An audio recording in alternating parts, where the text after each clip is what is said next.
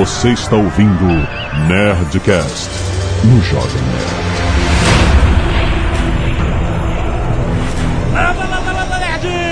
Aqui é Alexandre Antônio Jovem Nerd, eu fiquei uma hora e meia sem respirar. Aqui é o Caio Gomes e a Sandra Bullock lembrava demais a Lara Croft. Salve galera, Cardoso aqui e graças a mim você vai saber exatamente a hora em que você vai ver a perereca da Sandra Bullock. Ah, não, cara, que que é isso? Olá pessoal, aqui é o Sérgio Sacani e eu sempre tenho um mau pressentimento quando eu vou ver filme de ficção científica. Aqui é o Android, eu tô precisando aprender mandarim. Aqui é o Azagal e ninguém acertou de primeira. Ah, é. Mas você não viu graças a Léo Radiofobia?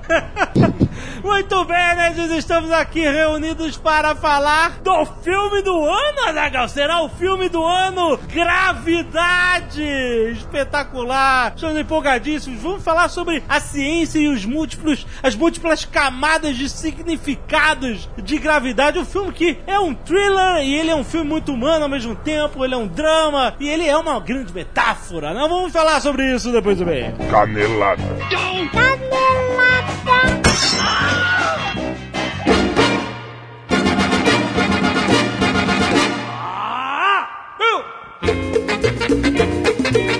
Muito bem, Zagal, vamos para mais uma de vez de Canelada do Nerdcast. Vamos. E Azagal, mais um episódio do Nerdologia está no ar. É verdade. Terceiro episódio, caso você não saiba, Nerdologia, atração original da Amazing Pixel agora, cara. O mundo pop com a visão científica de Atila Yamarino e edição de Rodrigo Tucano, muito bom. Terceiro episódio agora sobre a Zona da Morte.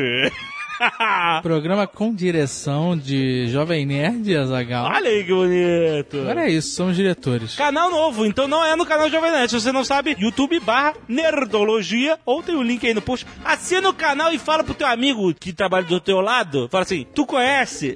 Se não conhece, olha aqui. E é, é isso, espalha. Espalha que o Nerdologia tá muito bom, cara. E vai ter toda semana, hein? Então não esqueça. Assine pra você não esquecer. Por falar em falar com um amigo, Aham. bem lembrado, o desafio É. pavê de copo Jovem Nerd. É verdade, hein? Se você não lembra, eu recordo. É simples, você precisa apresentar o Nerdcast, ou todas as mídias do Jovem Nerd, mas aqui estamos falando de Nerdcast, para cinco pessoas. Certo. Se nossa audiência, se não, porque eu acredito no nosso ouvinte. É. Quando, Ah. quando nossa audiência aumentar significativamente, Aham. Jovem Nerd vai parar com essa palhaçada, com negócio de nojinho, Eca. e vai comer Ai. um maravilhoso e delicioso pavê de copo. Ai, não, por favor. Bom, eu não posso falar pra não, né? Porque eu quero que a audiência aumente, então eu tenho que querer comer essa porcaria. Não é porcaria, não, é iguaria. e aproveitando pra dizer que tem pessoas que têm ouvidos muito treinados Ah. e podem estar percebendo uma leve diferença no som. Ah, é verdade. É, cabe a explicação aqui. É isso, exato. Se você por acaso percebeu, se você não percebeu, foda-se. Se você percebeu, nós estamos gravando da gráfica. Olha aí, Zagal. Porque tem um lançamento da Nerd Books a caminho. Olha, caraca, cara, vem aí o Guia Ilustrado do Nerdcast de RPG. É isso aí, nerds. Você que é fã, você que vibrou com a trilogia Crônicas de Ganor, Sei. você vai poder ter o guia ilustrado, o guia fodamente ilustrado Fodamente. pelo amigo imaginário. Sim, Andrés Ramos. Então ele tem ilustrações de vários momentos do, do programa, são 128 páginas de papel couché fosco, Aham. capa dura. Vai ter dos personagens e background daqueles personagens. Isso, curiosidades das gravações dos Cara, episódios. muito foda. Tá um trabalho, faz um trabalho primoroso no Nerd Books, como sempre. Exato. A gente E pode ser aí, orgulhado do que a gente faz. e a gente tá aqui há três dias. Três zumbi. dias acampados numa sala de reunião, até muito chique. É, muito maneira. E- Mas aí, volta e meia, eles ligam pra gente, vem aqui aprovar mais um, uma sete de páginas. A gente vai lá, bota mais vermelho, bota mais amarelo, tira isso, menos preto. Cara, é um trabalho, é um Três trabalhão. dias, três dias que a gente dorme aqui nesse sofá. Apro- Aprovando página por página. Dá, dá um- tem duas horas, vai, corre pra casa, dá uma banho e volta. mas vai, vai ficar pronto. Esteja preparado. Se prepara! Prepara. Caraca, essa piada já foi. Chega. Breve na Nerd Store. Ah. E se você não quiser ouvir os e-mails sobre o último Nerdcast, sobre Tom Clancy, você pode pular para... 19 minutos e Houston, a casa caiu. Cozinha dos Nerds, Azagal. Lembrando que Cozinha Jack toda sexta-feira no YouTube. Toda sexta-feira. Uma E- quantidade absurda aqui de pavês, de receitas de pavê de copo, pavê de copo com Nutella, pavê de copo com guacamole, É. com, com, com pavê, com copo, com tudo.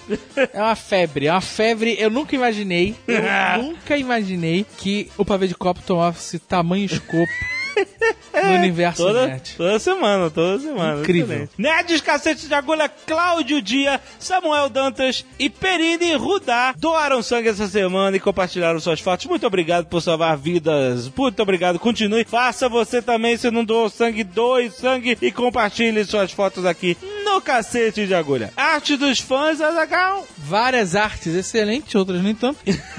Temos Azagal Assassin's Creed, por Olha aí. Rafael Mota. Muito bom, hein? Temos Breaking Bad Drowning, por Sim. Felipe Laurentino. Olha aí. Ficou excelente. É um, um tema já mais antigo, mas ficou muito bom. Temos JN, é uma fotomontagem por Karamuru Baum, Baumgartner. É o Baumgartner. jardineiro de árvore. É isso aí. Ok. então tá bom. Ficou muito boa a montagem, parabéns. Azagal Monarca do Pavê de Copo, olha aí. Vai extrapolar tudo. Por Renan Soares Querino, ficou muito maneiro, cara. Foda. O Irado. Pavê de Copo, ele, ele se demonstrou algo mais forte do que nós.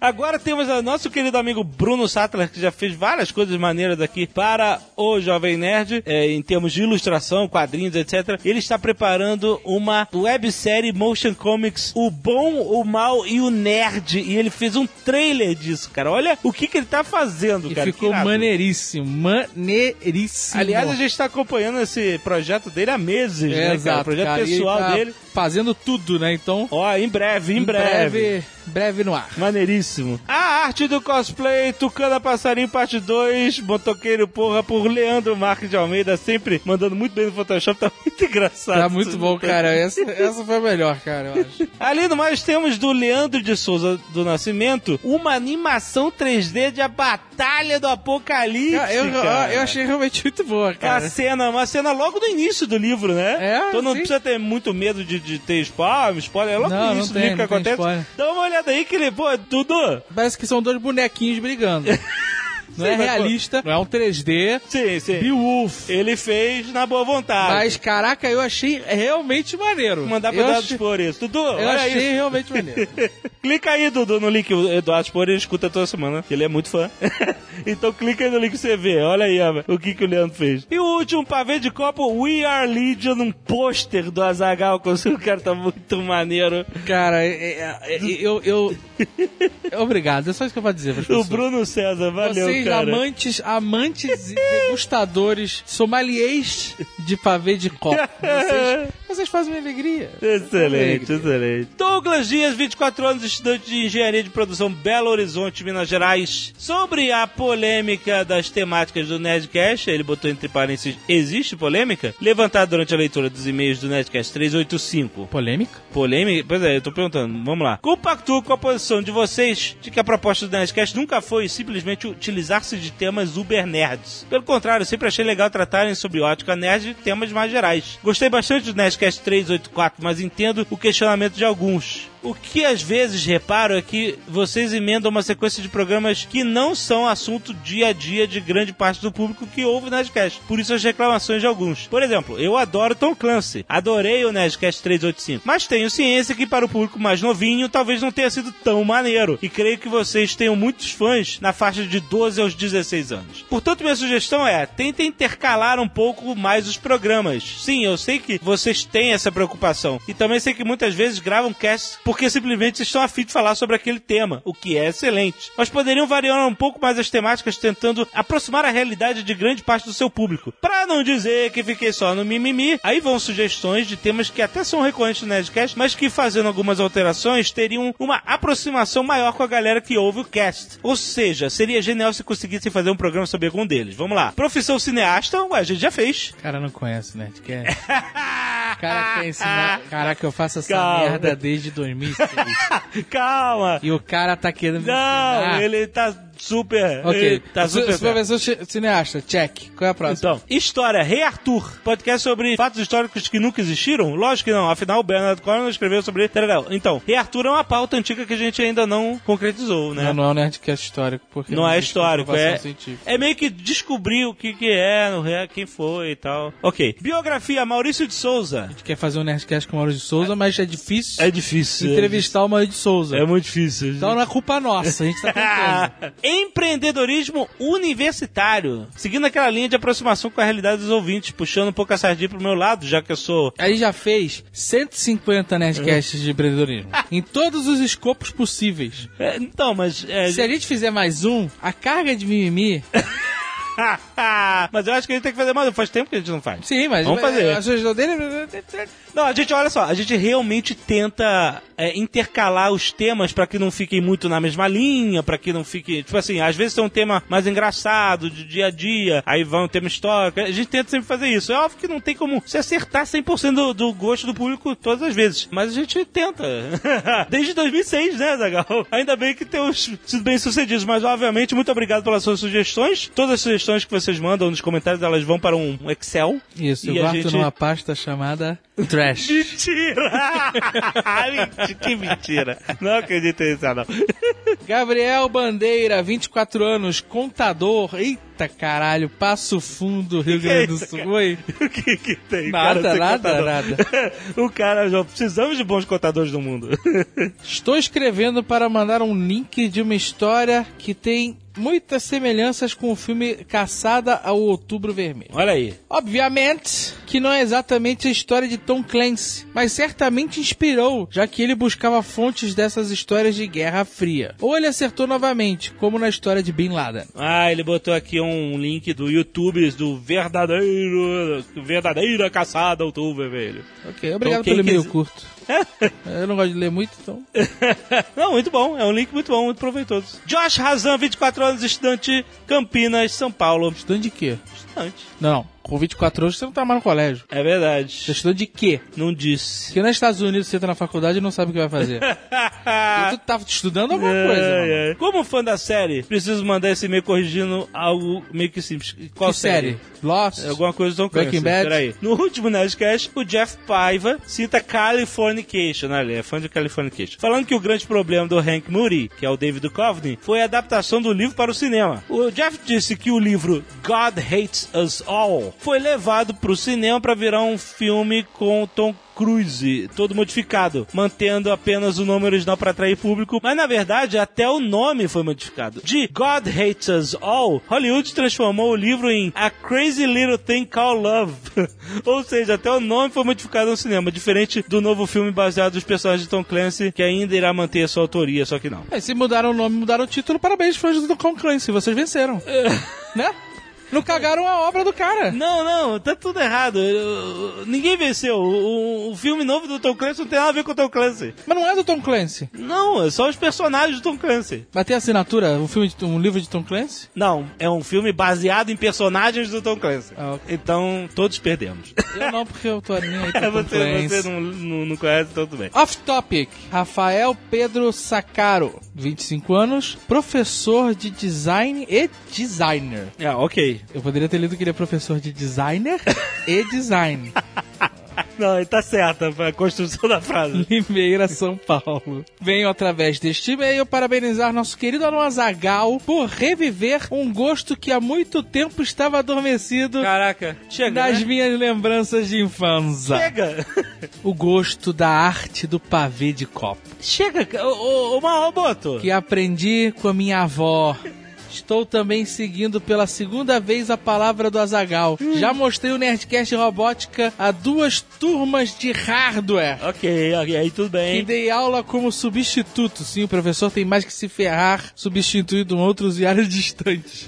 Além de mostrar todo o site Jovem Nerd a oito alunos muito propícios ao tema. Olha aí. Sempre recomendo também os Nerdcasts de profissão a todos os meus alunos, porém não tenho controle de quantos realmente entram. Não, tudo bem. Não, mas peraí, você você, pode. Mas ele pode obrigar eles a ouvirem. Que isso? Pedir pra fazer um fichamento no final. Inaugurei ontem, ou num passado recente, dependendo de quando você estiver ouvindo, pode ser até num passado, né? Distante, ou até depois que o mundo acabou. ok. Ou em outro planeta, porque essa transmissão pode viajar? ok, ok. Ou no passado. Ele não vai fazer diferença nenhuma. Mas é importante deixar esse feedback. Tá bom. Foi no dia 16 do 10 de 2013, caso Ah. você não esteja na nossa linha temporal. Aham. Bem, ele inaugurou um blog onde será armazenado todas as receitas É. de pavê de copo que eu conseguir achar e eu produzir. Ai, Caraca, que fantástico. Aqui. Segue o link pavedecopo.wordpress.com para quem quiser seguir. E por favor, nerd, me enviem suas receitas para eu publicar também. Nossa, agora vocês têm um hub pra discutir essa porcaria. E parem de mandar e-mails. Não, eu Tá quero que continue, cara. É uma satisfação. Falta foto, hein? Não tem foto? Não tem foto. Não, aí não. Tá, cara, tá muito, Não é assim. tá muito caderno de rascunho, mas beleza, é o começo, é o começo. Se possível, gostaria de ganhar um hangout com as... Não, vai ganhar, pula. Com a Zagal, pra me Não. ajudar na audiência do blog. Olha aí, já tá. Pô, me Começou pedindo, cara. Ninguém me ajudou no começo. Ah, mas aí, já, mas já, a gente já deu ideia. Porra, tá aí, cara. Bota a foto, que só texto ninguém vai aguentar. Se o Jovem Nerd quiser aparecer, tudo bem. Ah, muito obrigado pela aí. permissão. Na assinatura do meu e-mail tem alguns contatos, caso aceite meu... Obrigado, não vou aceitar. É, mas ok, acho legal, acho válido. Obrigado por registrar o pavê de copo Tá de alguma bom. forma. Beto Vergate, 32 anos, designer, Utrecht, Holanda, Netherlands, Países Baixos. Olha aí que beleza. Para o delírio do jovem nerd e continua a saga do pavê do copo. Chega, Inte- chega. Cara, é, é, uma- é um Eu fenômeno. venho acrescentar mais uma informação. Ou Esse melhor, ano no- no- na Globo, no- na retrospectiva, vai se falar pavê de copo. da alta das ações do, dos char- chocolatados e, biscoitos por conta tá da bom. febre. A febre! A febre do pavê de copo. Ai, tá bom. Quero ver você na Ana Maria Braga fazendo pavê de copo. É, eu quero eu quero estar no Câncer Jack. Vou na minha braga. Se eu for lá, eu vou enfiar pavê de copo no Louro José. Bom, ele tá dando mais uma, mais uma informação aqui ao tema. Ouvindo o Nerdcast episódio 77, que foi o episódio mais que mania, episódio 77 lá atrás, Nossa, por que você tá ouvindo isso, cara? temos aos 27 minutos e 32 segundos a primeira menção do dito cujo, que na época não tinha esse nome, e era descrito pelo Azaghal apenas como uma mania, um pavê de copo, olha aí. Ele mandou uma transcrição aqui, mas é mais fácil de pedir pro Léo Radiofobia, nosso editor, colocar esse trecho. Por favor, Léo. Eu tenho uma mania desde pequeno que é. Eu faço um copo de Todd e eu pego aquele biscoito Maria, sabe qual é? Da Piraquê? Puta, que porra nojenta. Para com isso. Não. Não vai porra nojenta. Esconde isso, cara. Não fala com todo mundo, não. bicho. Se baba todo fazendo a merda. E aí, olha só. isso? E aí, é o biscoito que não é o redondo, é o outro, é o retangular. O É. redondo é horrível, o retangular que é bom. Ô, a maisena, maisena, né, Maria? Maisena. É, mas chama biscoito Maria, whatever, todo mundo entendeu. É, o Maria ou já viram- Redonda? Já viram Então maisena, tá bom. E aí eu tenho essa mania de fazer uma sopinha de biscoito de Todd, sabe qual é? Olha só, algum de vocês já viu ele fazendo isso? Nunca vi. Posso dizer de cadeira, é extremamente desagradável. Você Onde não viu fazendo isso? Que nenhuma. Olha aí, Azagal, caraca, que, que beleza. Um cara falso. Eu sei, eu tava lá desde o início. Tava Ok? desde o primórdio. E, cara. é, e era nojento desde os primórdios. o Nerdcast continua com as outras manias, mas naquela época, esse post está datado de 7 de setembro de 2007. Olha aí, Nossa. Olha aí, rapaz. Não levantou tantos seguidores, é, né? eram outros tempos. Tenho certeza que o Azaghal citou essa mania em outros Nerdcasts, mas só agora realmente que levantou a comoção nacional. É, cara. É um fenômeno. É um fenômeno, por enquanto, brasileiro, mas que em breve vai atingir a América Latina. Eu quero ver só. El pavê de copo. De cuepo. De cuepo. Tá bom, chega, chega!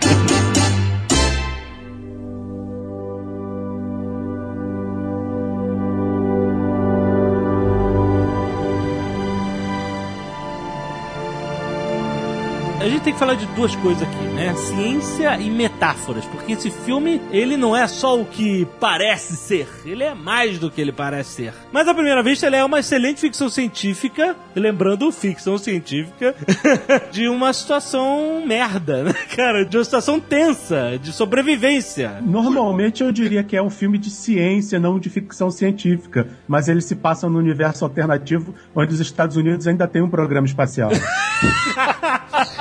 Exatamente, cara. Eu falaria justamente o contrário. Olha só que legal, cara, que legal essa discussão. Eu acho que nós estamos diante de uma ficção e não de uma ficção científica. Por que não científica? Por quê? Você Ora, só porque científico. tá no espaço, só porque tem nave, é ficção científica? Não, a gente já discutiu e disse que não e aplicou Star Wars a isso, né? Não, não, não, veja bem, Apolo 13 não é uma ficção científica. Não, É um não. filme de drama, uma tragédia, né? Mas aí é porque é baseado em fatos reais. É uma, não tem, Sim, tudo bem. Não tem muita ficção ali. Ali é meio que um documentário dramatizado, né? Não, mas então, veja bem, o que, que tem de ficção científica em gravidade? O Hubble existe. Os ônibus espaciais, até bem pouco tempo, existiam. A estação internacional existe. Só não existe aquela estação chinesa lá. Se não me engano, não existe. Ah, e a situação, né? A situação. É, existe, mas só um módulo. Eles ainda estão construindo. Astronauta gostosa existe? Ou, ou tem uma loura que tá lá em cima que é uma, é uma milf respeitável. Ou melhor, uma... Aí De shortinho de, debaixo da, da roupa? Esse é o procedimento da NASA?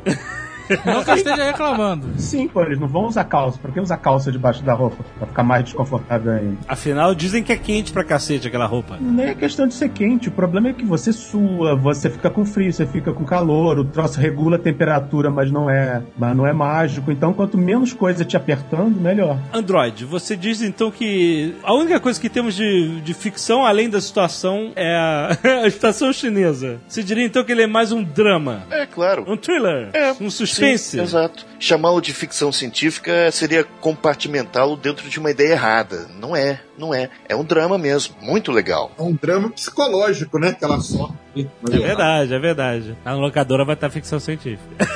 Se você for procurar, procure sem ficção científica.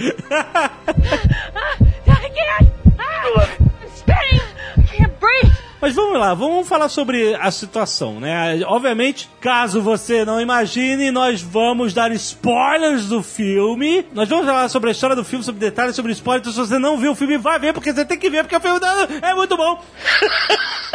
Aí eu vou aí. falar, eu vou falar um negócio pra vocês. Cara, com essa Peraí, peraí, entra, entra, entra, entra a zona de spoilers aí. Atenção, interrompemos a edição desse Nedcast para alertar que a partir de agora você está entrando na zona de spoiler.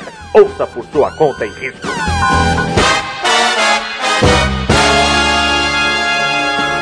O mundo deve agradecer que o Jovem Nerd não cheira cocaína. Porque ele fica tão excitado com essa parada, ele fica. Ele parece que tá trincado, meu. Parece Ué, eu gosto. O cara, ele vê o filme, aí ele declara. Nós estamos em outubro. O cara declara que é o melhor filme do ano. Porque esse ano tá fraco. Aí tá já é o melhor. Olha Não, a cocaína. até agora, até agora. Cocaína? Até Como é que era? agora. O cara é, é, é muita excitação. Se ele cheirasse cocaína, ele ia ser louco.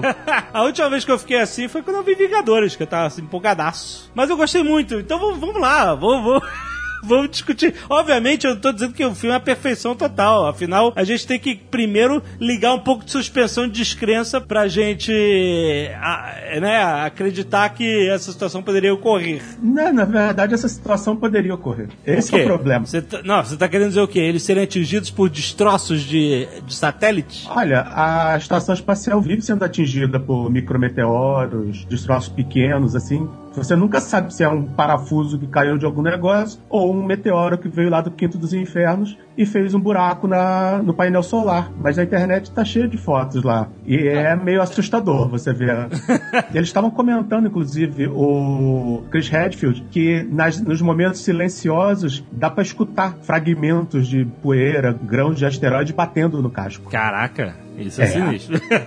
Ah, Mas uma coisa é você ser atingido por alguns destroços e outro é uma reação em cadeia de um satélite começar a destruir todos os satélites em torno da Terra e formar uma onda do mal que Então, vai percorrendo ali. né? Ficou, ficou bem claro no filme que é um elemental.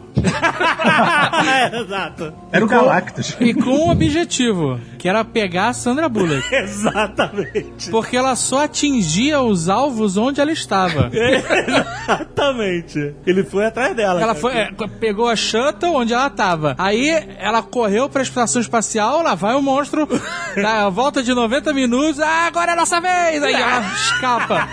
Aí, caralho, mais 90 minutos. Aí ele dá, aí ó, agora é a estação chinesa, agora não tem erro. Pá! Eu não me espantaria se, na sequência do filme, os destroços caíssem em cima dela na terra.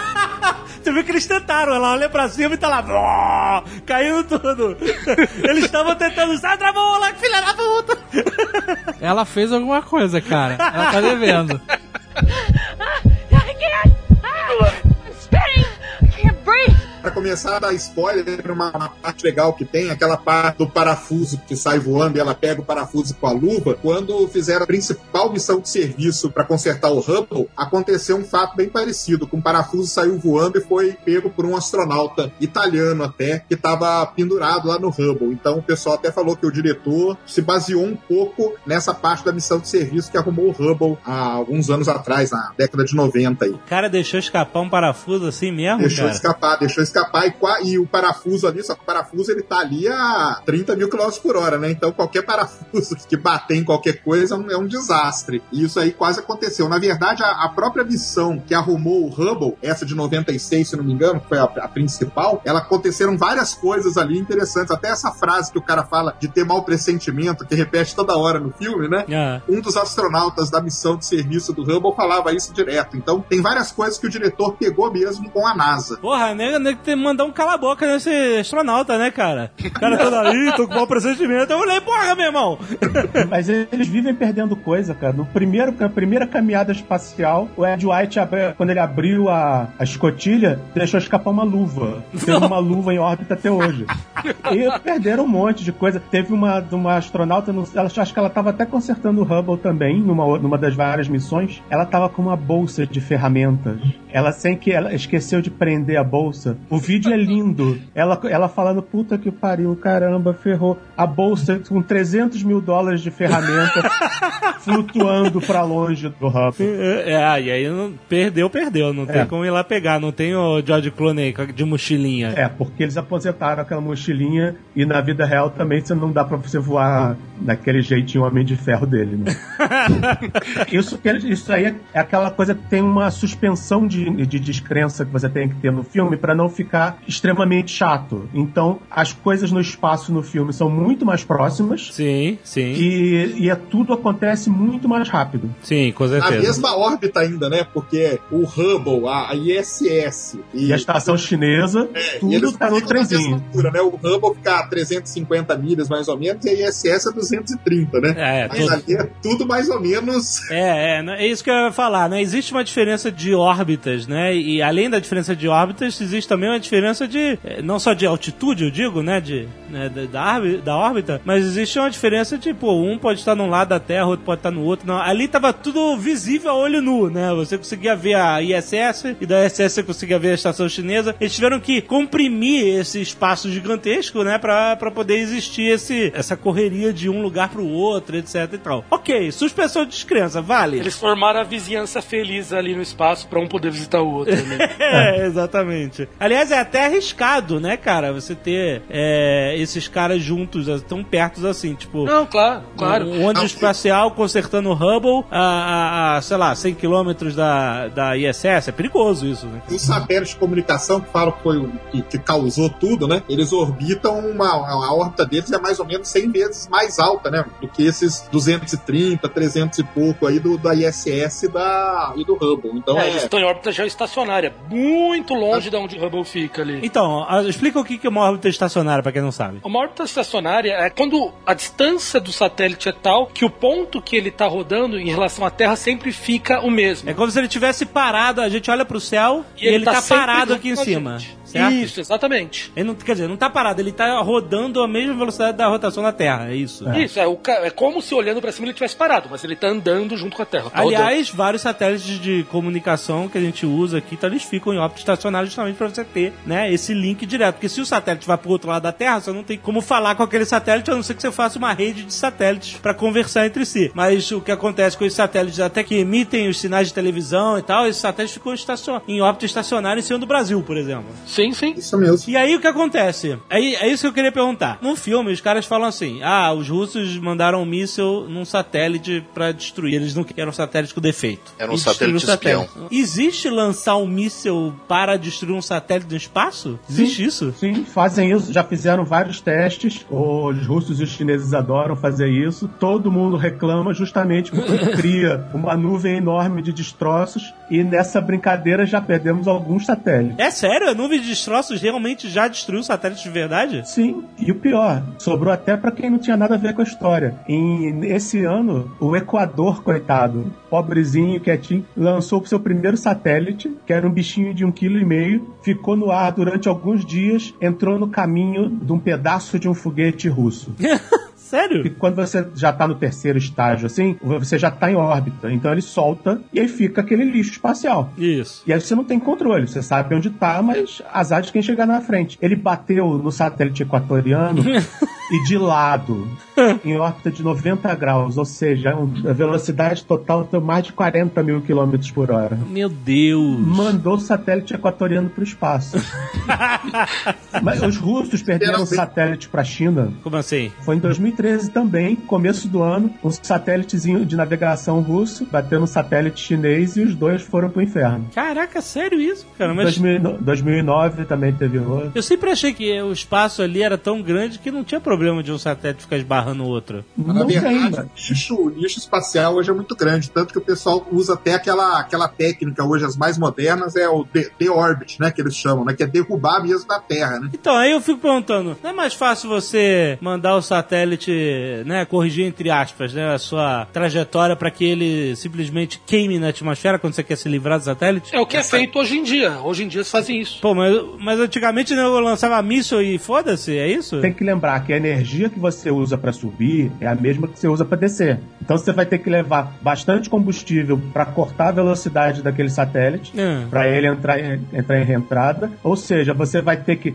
vai ter que, que construir um foguete maior. O combustível do satélite ele é usado justamente para manter o satélite em órbita. Quando a órbita começa a decair, Ele corrige. você dá um reboost e corrige e ele fica mais alguns anos em órbita. Se você tem combustível sobrando e um satélite de um bilhão de dólares, o que, que você prefere? Deixar ele funcionando mais cinco anos ou botar ele de volta pro chão para tentar evitar um problema de quem sabe ele bate em alguém, que é uma coisa raríssima e ninguém se preocupa muito a sério com ele. O que Entendi. acontece com muito desses, não só satélite, até alguns observatórios, a, a NASA mesmo agora fez esse ano, acho que uns três ou quatro já. Dá problema no giroscópio do, do, do satélite ou desses telescópios espaciais e você não tem o que fazer, então ele fica perdidão. Então ele simplesmente dá um shutdown nele e deixa ele ali vagando, entendeu? Cria uma nuvem, na verdade, em volta da Terra, hoje a gente tem uma nuvem de, de lixo espacial aí que só cresce a cada dia, né? Caraca, mas eu queria perguntar o seguinte: quando você está em órbita, existem várias velocidades de- diferentes, né? De órbita. A órbita estacionária é uma velocidade, outras da, da shuttle é, é outra velocidade, etc. Então vamos dizer, os caras estão lá consertando o Hubble. E aí tem é, essa notícia de que o, que o satélite russo explodiu e aí os seus destroços já imediatamente começaram a estourar outros satélites, criando o elemental.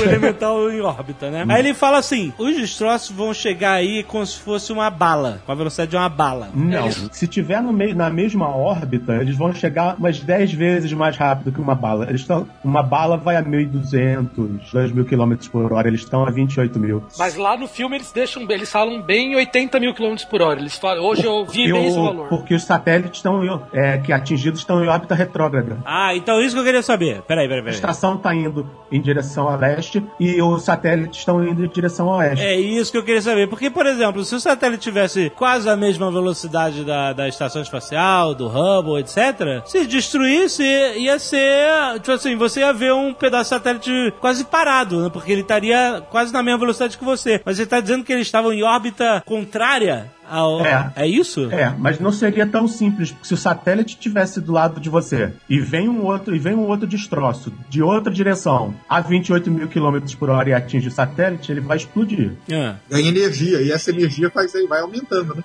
E aí você, eu, digamos assim, uma banana de dinamite explodindo do seu lado, os dois estão parados e você não vai ter um bom dia. Que eles não explicam isso no filme, né? Que ele tá numa órbita contrária. Ele só fala que ele vai chegar neles rápido pra caralho.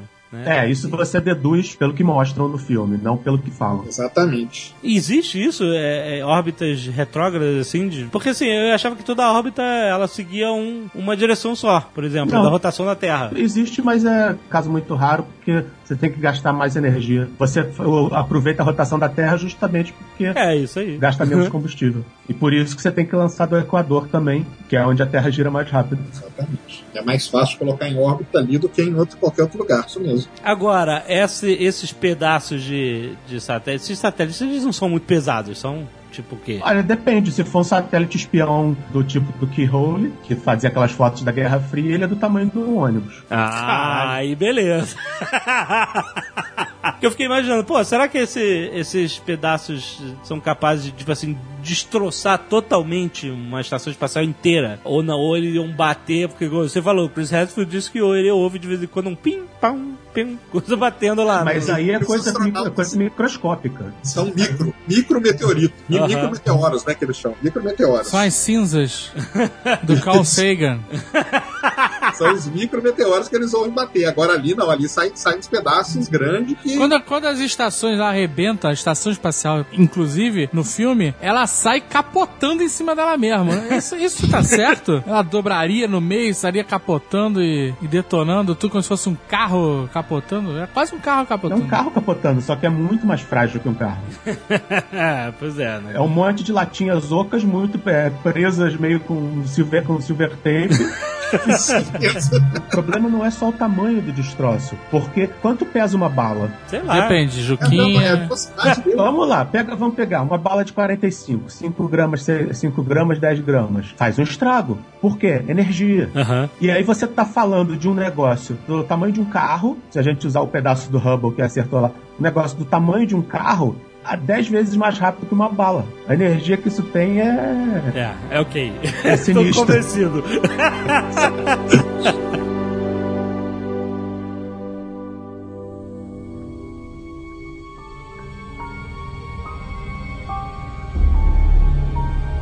Sandra Bullock está rodando no espaço. Aliás, se isso acontecesse na vida real, ia, ia acabar aí o filme, né? Ia rodar, rodar e acabou. Puxa, isso é tão bem retratado no filme, cara. Depois que ela faz aquele rodopio, engraçado, você não se enjoa. Não é um movimento que te enjoe, né? É, Isso eu já acho por si só uma obra de arte por causa disso, porque tem muito filme que facilmente conseguiria te enjoar com aquela rotação. Aham. Mas puxa, tem uma parte desse filme que eu acho tão legal. Ela está sozinha, já desatrelada daquele elevador de serviço, né? Então ela está aos poucos, ela está se afastando da tela e está quase se mesclando com as estrelas no firmamento. Isso. Ela não consegue mais comunicação com ninguém. Ela está começando a fazer parte do próprio espaço, do próprio cosmos, né? Ela vai se perder. Mas aí no momento que entra o áudio do George Clooney, ou seja, ganhando portanto esperança, aí a câmera volta a se Ah, aproximar é dela legal. e ela se destaca do espaço. É foda, é foda. Sabe o que é muito maneiro nessa sequência também? A câmera fica um tempão filmando o rosto dela, bem próximo assim a- ao capacete, né? Quando ela tá girando. E é por isso que a gente não enjoa, inclusive porque a gente tá no, no eixo dela, né? Como se a cabeça fosse o eixo. E em certo momento a câmera atravessa o vidro, né? Isso. E aí já tá filmando dentro, né? Um mega close dermatológico. Inclusive o dermatologista dela mandou lembranças, falou que tá tudo bem. E aí depois a câmera vira pra gente ver a visão dela de dentro do capacete. É animal. É, porra, isso é computação gráfica bem usada, cara. Puta que pariu. Ah, e aliás, orgulho. essa sequência toda é foda, porque primeiro você tá vendo ela girar independente da câmera, de repente a câmera começa a girar com ela e ela fica parada em relação, né, à câmera. E aí ela você entra na, na, na- no capacete, vê a visão dela, depois você sai, ainda com- girando com ela, de repente ela para de girar e ela volta, a, né? a- você volta a ver a, a Sandra Bullock girando, tipo assim. E é uma sequência enorme, sem cortes salvo a primeira pessoa, quando você para de vê-la, né? De ver o rosto dela. Mas é uma cena longa, até o George Clooney pegar ela e tal, não sei o que, cara. É muito bem feito, cara. É animal. É muito maneiro. E é maneiro porque o George Clooney vem lá de baixo do cantinho, né? Você tem outros pontos de interesse ali no canto superior direito, e aí ele vem aparecendo, você nem percebe. Só percebe quando ele já tá maior, mas eu vi o filme duas vezes. Na segunda vez eu fiquei catando cadê o George Clooney. E aí ele tava. Ele vem lá do canto inferior esquerdo, sabe? Quase desapercebido por trás da Sandra Bullock, né? É, muito maneiro, cara. Posso falar só uma coisinha Pode. que eu achei super bacana nesse filme? Pode. Que eu acho que a gente precisa colocar isso porque é muito importante, sabe? O som? O som, exatamente. o som, cara, que coisa. Na Esse verdade, filme. na verdade, a ausência, A né? ausência. né? Não, não, não, mas existe som. Sim, sim. Esse som ele é transmitido através dos ossos, eh, através do ar que está correndo por dentro dos É, uniformes. muito Sim, maneiro. Isso é muito legal, cara. Você escuta aquela pistola de desrosquear parafuso, né, porca. Você sente que aquele som, ele está percorrendo o braço da personagem até os tímpanos dela. Isso, cara, com certeza. Aliás, porque o trailer desse filme tinha som. É. O trailer tinha a explosão, pá, isso aqui, explodia tudo no espaço. E eu tô ok com isso, né? A gente sempre vê filme de espaço com som. Sempre tem aquela pessoa, não sei aquele espírito de porco. Ai, no espaço não tem som. Como é que tem som Star Wars, sabe? Porra, meu irmão, calma. Sim, também não tem sabre de luz, ô infeliz. A gente sabe que o som é usado em filmes espaciais pra dar dramaticidade, essas coisas. A gente sabe, entende que não tem ar, não tem como ter vibração. É pra- que nem na vida, não tem música tocando o tempo inteiro. Exatamente, muito né? bem pensado. Lá vem o elemental, música sinistra agora. Ah, mas aí você falou, tocou num ponto importantíssimo. A trilha sonora, ela faz o efeito Isso, sonoro. sim, sim, Isso, sim, sim. No é momento foda. do impacto, no momento do impacto, a trilha sonora está ali pra substituir a falta. Do Exatamente, inclusive quando ela dá um burn naquele, naquele módulo, quando ela liga as turbinas do módulo, módulo, você tem a impressão que você esco- escuta as turbinas fazendo pá, mas é a música que tá fazendo pá na hora que ela é, liga as turbinas. É Então, muito maneiro, inclusive, no momento que o George Clooney vem como Magical Nigga pra dentro da nave. e, e, é Magical Negro. e ele. Eu, eu sou Roots. e ele abre. E quando ele abre a escotilha, Isso. o som, ela tá cheia de som lá dentro. Alarme, né? Ela, respiração, um monte de coisa. E aí quando ele abre aquela porta, o som de dentro da cabine cessa, né? Porque não tem mais ar, né? O ar. O ar vai embora E e, aí não, não tem mais. E aí fica só a música até o momento que ele entra, fecha a escotilha, abre lá a, a torneirinha e aí o som começa a voltar aos poucos. Muito maneiro, cara. Isso é muito maneiro. Não, outro momento legal é na hora que ela tá dentro da ISS e daí vem uma colisão lá no canto e completamente em silêncio. Daí quando vai chegando cada vez mais perto dela que você vai começando a ouvir a vibração dentro da nave com as colisões. Puta, é muito foda essa parte. É, exa- E, e quando a ISS começa a ir pro caralho, né? Porque você Isso, não isso. escuta nada, né, cara? muito foda. Esperou a explosão ali, né? É Você tá esperando que o cinema vai desabar, né, cara? não, cara, olha só, eu achei corajoso, achei corajoso porque você tem que saber quando aplicar isso, quando não, depende do, do que você, do que é o seu filme, entendeu? E nesse filme, apesar de ter aproximado os objetos no espaço, ter feito tudo isso, é, você precisa dessa suspensão de descrença. O Afonso Cuarón, ele, ele falou, vai ser um filme realista, totalmente realista. Até que o Harold tá dizendo que não é uma ficção científica, justamente porque tudo que a gente tá vendo ali existe, né? A gente conhece o programa espacial e tal, não sei o quê. E por ser realista, por querer seguir essa, essa linha, é, eu achei corajoso dele, sabe, comunicar o som através da música e não, e não dos efeitos sonoros, porque seria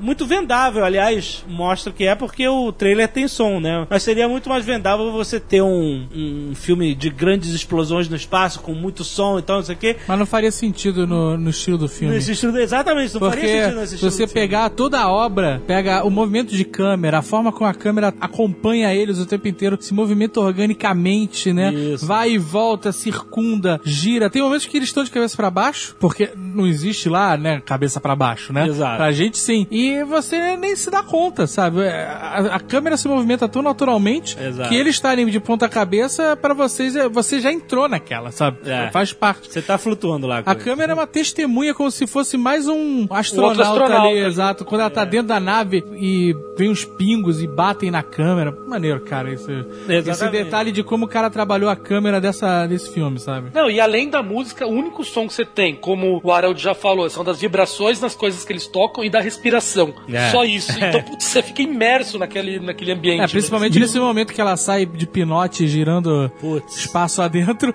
que ela fica lá né, indo embora e caralho, o que, que vai acontecer, né? Porque esse era o, era- o primeiro trailer, era esse pesadelo miserável, né? Morrer sozinho no espaço vendo escuridão, né, cara? O problema do primeiro trailer é que a gente achou que aquilo ali fosse a parte ruim do filme. Não, aquilo ali é a parte mais tranquila. Pois é, não, pois é, Ela tem um trabalho de respiração excelente excelente. Duvido que ela não ganhe uma indicação ao Oscar por essa brincadeira. Também acho que ela vai ser indicada. Eu Acho que ela tem que ganhar um Oscar pela flutuação dentro da estação espacial. Valeu. Quem tem que entregar o Oscar vai ser a Sigourney Weaver. Ou o George Clooney com aquele jetpack, imagina?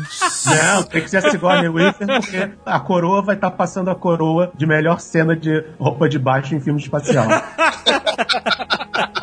Poxa, mas ganha de lavada, hein, cara? Ah, porra! Você vai me desculpar, segundo Weaver.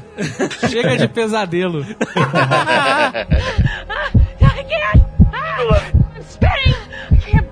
Esse início, eu inconscientemente estava aprendendo a respiração. Porque quando ela finalmente respira só depois que entra na ISS, eu dei uma. Sabe, junto com ela, sabe? Porque você fica numa tensão que até eu dei um pouco de, de nervoso, porque o, o George Clooney falava assim. Relaxa, você tá com, sei lá, 3% de oxigênio, mas relaxa, tenta respirar devagar pra você não gastar muito oxigênio. Aí ela vai relaxando. Aí ele começa a bater papo com ela. e pelo que eu sei, quando você tá precisando de ar, você não deve falar pra economizar ainda mais, porque o, o você falar vai fazer você gastar energia, né, etc, e vai aumentar a sua frequência respiratória. Então ele decide bater papo que na verdade a, a, a condição seria cala tua boca, respira devagar que a gente vai chegar lá, né? Ele conversar com ela, tava tentando impedir que ela entrasse em choque, né? O que me. Exatamente. Entrar em É, desespero. mas mesmo assim, ó, eu não quero que você entre em choque, eu quero que você fique calma, mas vamos pegar o corpo do cara com a cara furada, pra ela ficar mais nervosa ainda, cara. Olha, aquela cena foi mais assustadora do que aquele horizonte de eventos inteiro. cara. Entendeu? Não faria, ali não faria muito sentido, né? Ele, ela falando que tá com pouquíssimo oxigênio, ele falou assim, não, vamos pegar o corpo do cara. Não, primeiro vamos salvar você, é, e depois a gente vê o resto, né? Mas ele achou, ele achou que, tava, que a Shuttle tava de boa. Tanto que ele pegou o cara, depois foi pra Shuttle. E quando ele viu a, a Shuttle, ele caralho, fudeu. É. Até então ele falou, não, beleza. Ele não tinha... Porque é sobrevivente, né? Vamos procurar sobrevivente. Ele não tinha noção da magnitude do problema, né? Aham. É, aí entra a- onde a dramaturgia se sobrepõe à realidade, que primeiro ela jamais ficaria do lado de fora com 10%, 15% de ar só sobrando. Ela já teria entrado há muito Mas antes. você não acha que isso acontece justamente porque ela fica nervosa na hora do, do, do- do acidente e aí ela começa a respirar pra caralho e aí detona o oxigênio dela? Foi muito rápido ali. O- Foi muito rápido, ela não tem como. Ah, entendi. É. Tem que acontecer a tensão, né? Dela chegar no último segundo de oxigênio, né? O clássico mega clichê que todo mundo saberia que o cara furada tava fadado a morrer. Ele tinha uma foto da família pendurada. Mas ela só aparece depois que ele morre, né? Então é, sacanagem. É, mas, é, eu sei, mas tava lá, né? Ele era É. minoria étnica, né? a minoria étnica. Ele tava fadado a morrer, né, cara?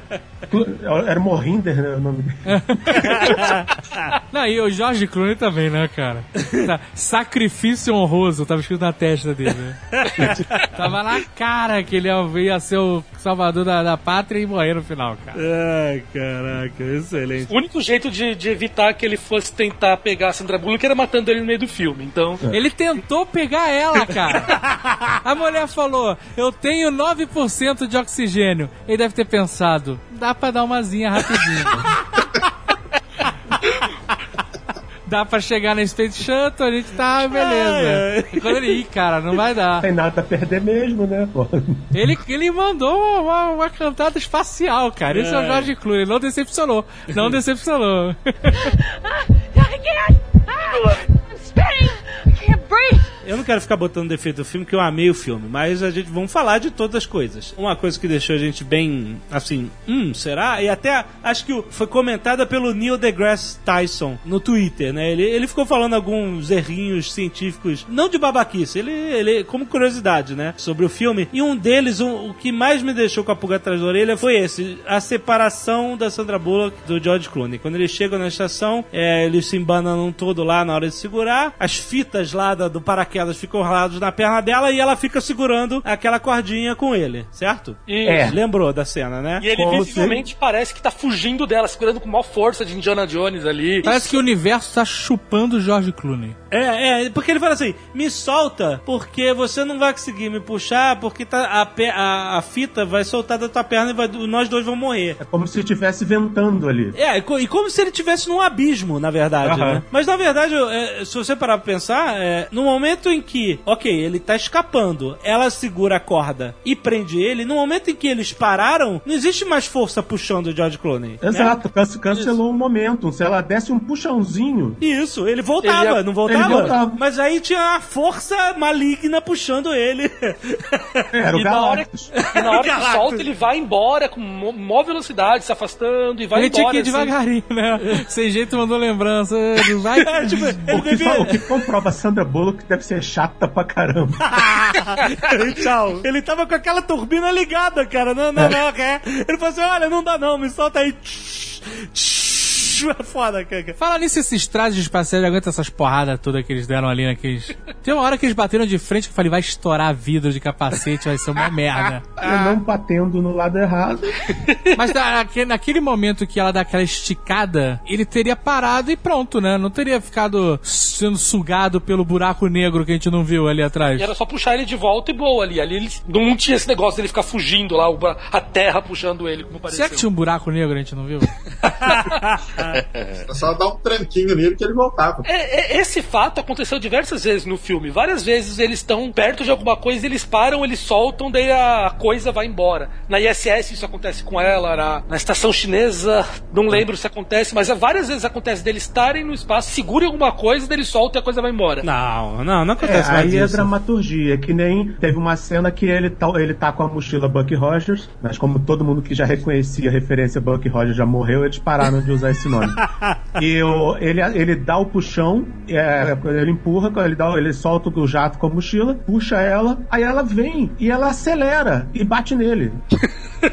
Não, mas no início tem uma confusão porque ele, ele dá um puxão e aí, obviamente, ele tá criando uma inércia nova nela ali, né? Tá, e é normal ele ir pra trás e ela ir pra frente, né? E faz sentido isso, não faz? Não naquela velocidade. Ele dá um puxãozinho, ela- e aí ela vem e, e a energia puxa ele de volta e ele continua e, e aí eles criam a velocidade. Tanto que a corda não tá mais esticada a certa hora, né? Eles estão se movendo na mesma velocidade pelo espaço e a corda tá lá só porque tava presa neles, mas ela não tá nem esticada, né? Então não, não tem esse negócio de puxar você com alguma força contrária que não existiria na Terra. O fato é que isso tinha que acontecer e, aliás, isso faz parte das grandes metáforas desse filme que, aliás, até comentadas pelo Afonso Cuarón, que é sobre as dificuldades da vida, né? É, você consegue montar uma vida inteira de dificuldades ali em vários momentos do filme. E esse momento da separação dela, de George Clooney, tem uma aplicabilidade é, metafórica grande pra você. Você pode é, a separação do pai e do filho, né? Ou, ou você passar a ser responsável pela sua própria vida, você perder aquele totem de segurança que você tinha e você ter que se virar. Então, então assim, tem um significado metafórico a partida dele, inclusive a própria motivação dele mesmo soltar a, a corda para que ele aceite o fim dele e passe pra ela a responsabilidade de, de viver, né? E isso acontece na vida de todo mundo, né? Então, quer dizer, o filme, ele não tá querendo só ser um thriller científico, ele quer também te passar uma mensagem humana, né? Então, todos esses pequenos detalhes, eles estão ali pra enriquecer a história humana desse filme. Claro, veja bem, veja bem, quando ela entra finalmente na estação espacial e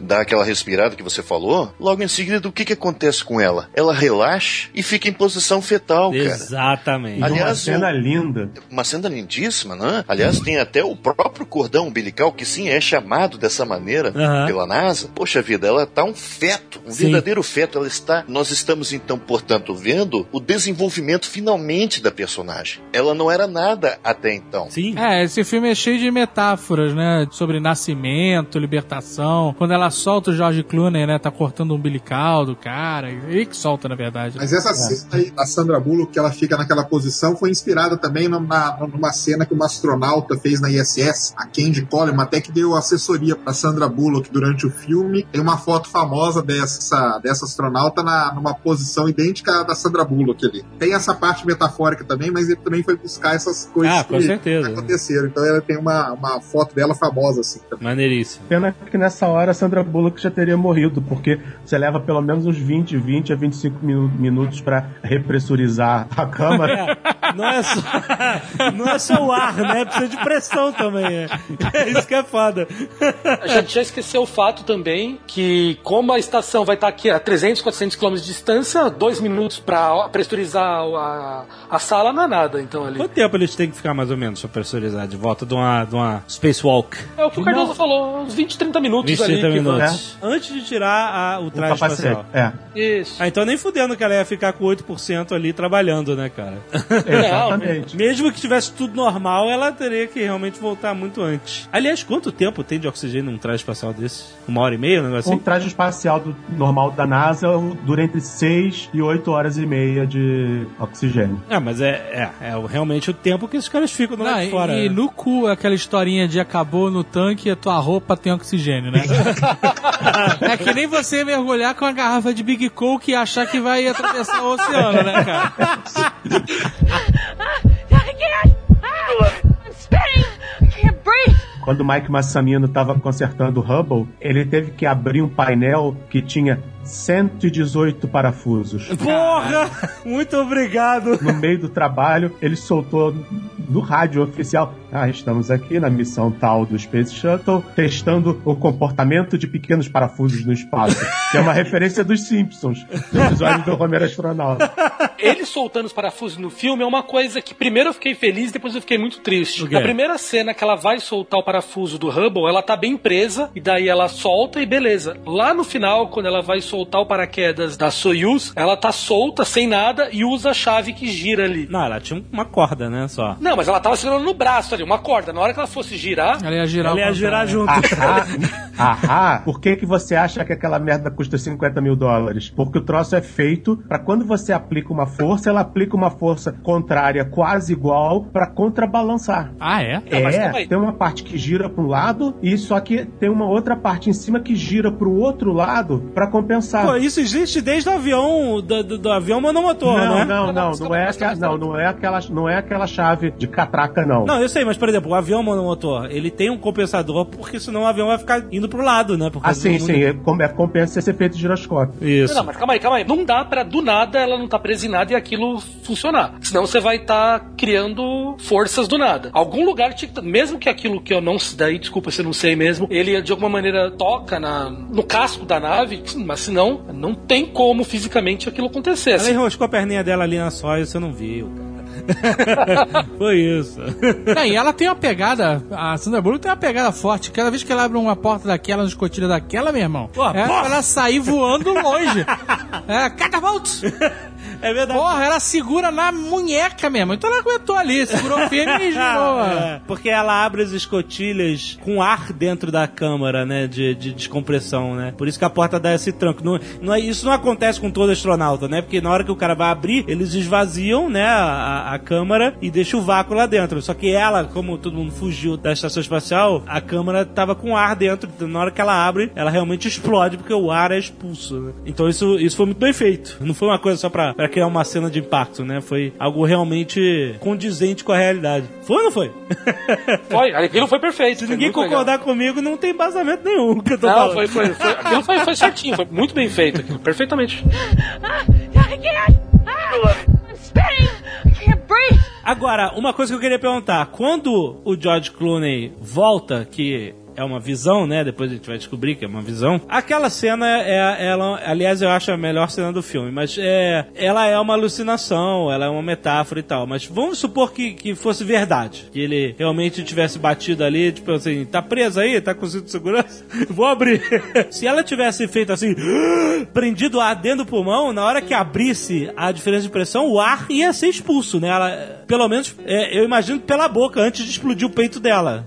Não, não, ela conseguiria segurar no, na boca mesmo assim. Que isso? A diferença de pressão, se for pensar, 1 atm para zero não é tanta coisa assim. Explica o que é um ATM. Um ATM é a pressão atmosférica no, a nível do mar. Obviamente, numa nave espacial, eles não estão a um ATM, eles estão com uma pressão menor. Essa força que é preciso fazer para se segurar, isso aí não é muito grande, não é? Os nossos músculos conseguem segurar isso sem que a gente exploda. Caraca, mas ali é zero, cara. Não é. Tipo assim, não é ar explodindo pra tudo, pra tudo quanto é lado? Não, as nossas costelas aguentam isso tudo. Por isso que aquela cena no 2001 é factível. Quando o Dave atravessa de, de uma nave para outra. Mas o que acontece com aquela história de seu sangue ferver e caraca, e seus olhos saltarem na cara? Sei lá, não, isso é, to- isso é Total Recall. Não, não- o, que vai, o que poderia acontecer se você não ficasse piscando desesperadamente é que seus olhos iam secar e congelar, porque a sua água, a água do olho da Aham. superfície ia, ia evaporar. Deixa eu ver, os seus tímpanos vão pro caralho.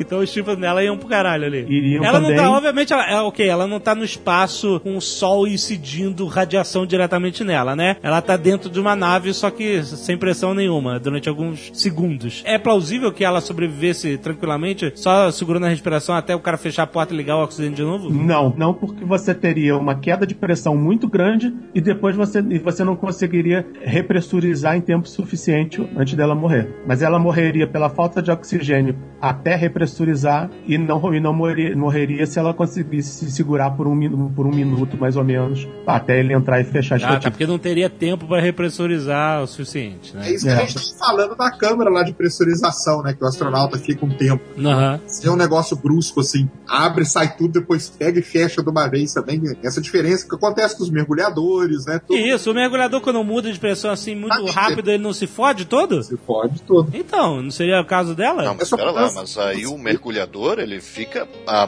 muitas ATMs, entende? É, é o contrário, né, no caso. Mas é, qualquer mudança, esse contraste brusco de, de pressão, você tem que ter um tempo para.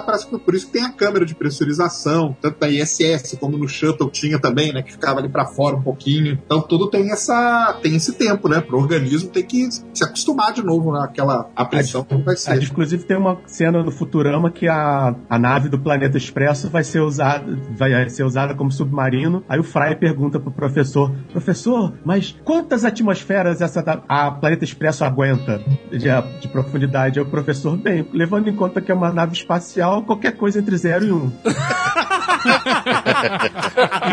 e, um mergulhador, da, um mergulhador desse de água profunda, de mais de 100 metros, 100 metros são 10 atmosferas. Caraca. Teve um, um acidente famoso de um pessoal que estava trabalhando a uns 200 e poucos metros assim, e aí voltou e ficou numa câmara de descompressão durante ia ficar durante uma semana mais ou menos. Aham. Só que uma das portas de acesso que eles usavam estava com defeito e abriu uma microfresta. Putz. O troço gerou uma despressurização que o- os relatos são assustadores. Parece assim filme de terror. Não sobrou nada sólido dos, dos mergulhadores e a maior parte deles foi espremida igual pasta de dente por uma fresta de 2 centímetros. O quê? É. Como assim? Os, ca- os caras, tipo aquele, naquele filme do Alien 4, que eles abrem um buraquinho no, no vidro e ele vai todo saindo pelo vidro? É, é. Os caras foram sugados assim pela fresta? Não, não é possível, cara. Isso é verdade.